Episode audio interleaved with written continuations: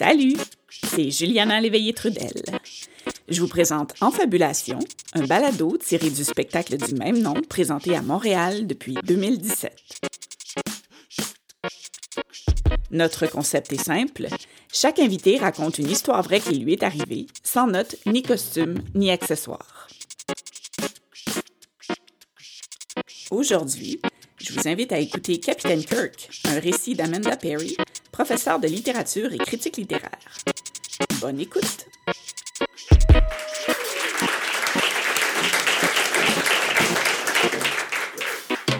Alors, au début de l'hiver 2020 et aussi de la deuxième vague de COVID-19, j'avais des projets ambitieux.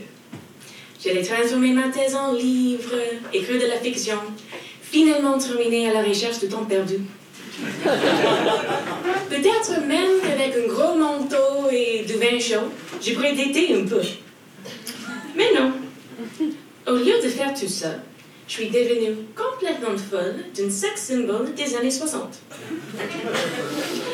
C'était une époque difficile. À la mi-février, c'est devenu clair que le couvre-feu n'était pas une mesure temporaire. J'habitais seule, j'enseignais sur Internet. Les parties sur Zoom étaient déprimantes. L'idée de dater sur Zoom encore pire. Mais jusqu'au moment où j'allais flancher, prendre un avion pour l'Alberta et risquer de contaminer mes parents juste pour rompre la solitude, je l'ai retrouvé. Il était là, avec sa mâchoire carrée, ses yeux pâles, et me regardait à travers un algorithme intelligent de Netflix qui savait que j'avais besoin d'aide. C'était James T. Kirk du Starship Enterprise. Comme beaucoup de gens euh, dans la trentaine, j'ai grandi dans un univers légèrement traquien. J'ai connaissé le monde des séries des années 90, genre euh, Les Prochaines Générations, Voyager, mais je n'ai jamais fait un gros effort pour les suivre. Et William Shatner, c'est un vieux monsieur, monsieur qui faisait des apparitions quétaines. J'avais regardé quelques épisodes du Star Trek original quand j'avais 9 ans et qu'on avait un essai gratuit du Space, du Space Channel. Je me rappelais des Troubles. Je me rappelais pas que Shatner passe autant de temps en bédane, ni de l'épisode entier où il se promenait partout vêtu d'une harnais de cuir. Abasourdi par Shatner sex symbol, je suis rapidement passée de l'étape de pourquoi pas un épisode à une consommation de 4 par jour avec un investissement libidinal en pleine croissance. Alors, comme n'importe quelle critique littéraire en manque de contact social, j'ai conçu des théories pour expliquer ce revirement de ma vie sentimentale. Première théorie. Je fais honte au féminisme et à moi-même.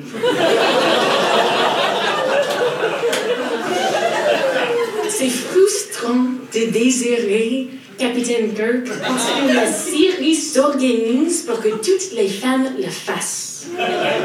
Il est l'archétype du mâle alpha qui résout les problèmes avec des coupes de poing et monopolise toutes les intrigues romantiques. Croyez-moi, d'habitude, je suis pas séduite par des douchebags de films d'action qui regardent langoureusement la caméra.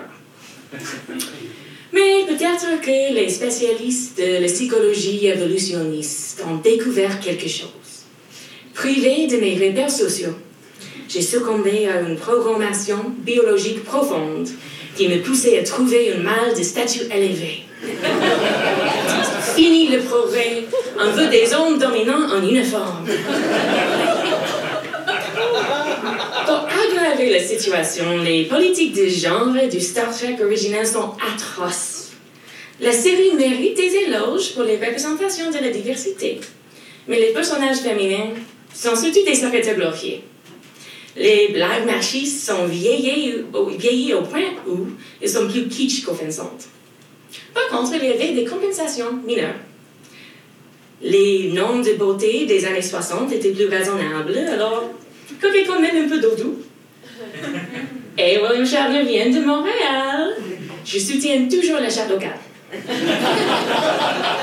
Mais bon, finalement, euh, cette théorie me rendait triste. Deuxième théorie. Je suis plutôt attirée par la relation homo-érotique entre Kirk et Spock. Et je sais comment célébrer l'amour gay quand je le vois.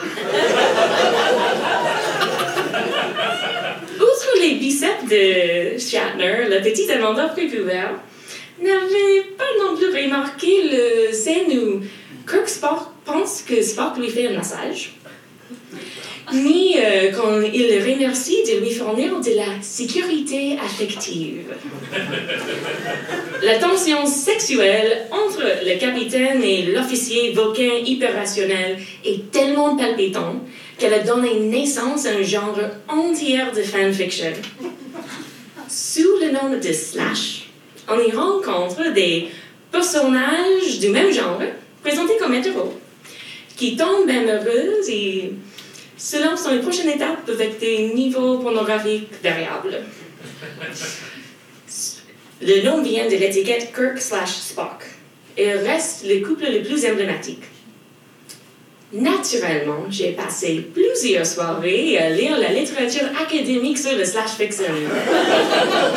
On avait quand même le couvre-feu à 20 heures. Quelques universitaires prétendaient que le slash était une réaction inconsciente contre le sexisme du série. Les femmes sont tellement plates qu'on imagine des intrigues entre les hommes. Mais il reste des interprétations plus farfelues, plus amusantes. Le slash a été désavoué par la franchise Star Trek, alors il incarne une résistance queer contre le capitalisme. Le capitaine émotionnel et le vulcain rationnel sont l'exemple parfait de l'être divisé d'Aristophane, et leur union transcende les noms de genre. Même les euh, spécialistes de la psychologie évolutionniste ont leur propre idée. Les femmes hétéros qui aiment le slash ont été exposées à des niveaux élevés de testostérone dans le ventre de leur mère, ce qu'on peut mesurer par le ratio de la longueur de l'index et l'annulaire. J'ai essayé, mais c'était pas très clair. Comme ça, mon kick sur Kirk ne prouvait que ma sensibilité à la grande romance intergalactique des premiers époux de l'espace. C'était délicieux, inoffensif, même un peu progressiste. Mais j'ai eu une idée encore meilleure. Troisième théorie la projection narcissique. Celle-là était de loin la plus fâteuse. Peut-être que je ne voulais pas Frencher Captain Kirk. Peut-être que je voulais être Captain Kirk. J'ai un passé qui rend ça plus ou moins probable. Quand j'étais un adolescent, je ne comprenais pas les chicanes sur la représentation des femmes en fiction. Je m'identifiais tout simplement aux hommes. Qui veut parler de Penelope comme on peut s'imaginer comme l'Ulysse et partir à l'aventure? Mon attachement à Kirk était donc un retour de cette vieille tendance. C'était aussi une manière de commémorer ma vie d'avant la pandémie. Pendant une décennie, euh, j'avais vagabondé un peu partout avec des séjours à Bogota, à Paris, à Vancouver, à New York. Après un an une année de confinement, tout seul dans mon appart.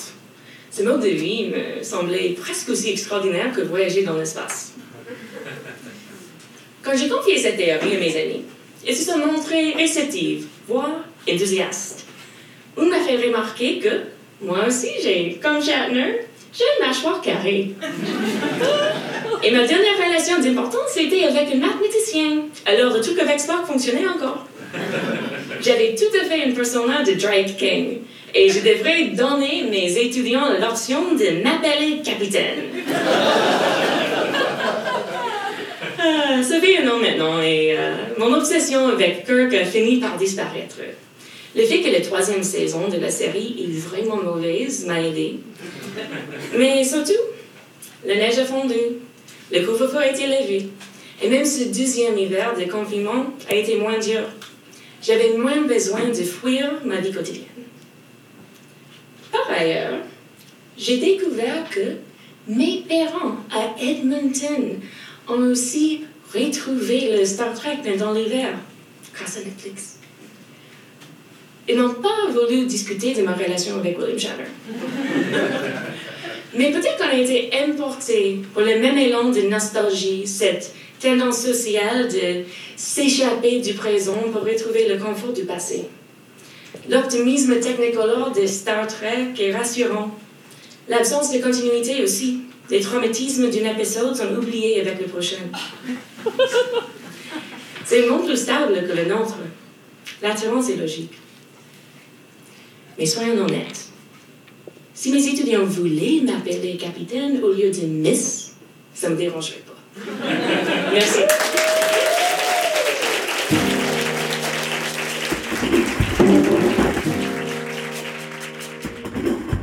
L'histoire que vous venez d'entendre a été écrite et interprétée par Amanda Perry.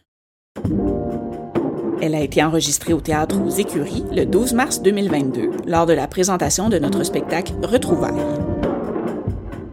La prise de son a été effectuée par Simon Charon. Montage et la musique originale sont de Christian Brundelray. Et ce balado est une création des productions de Brousse.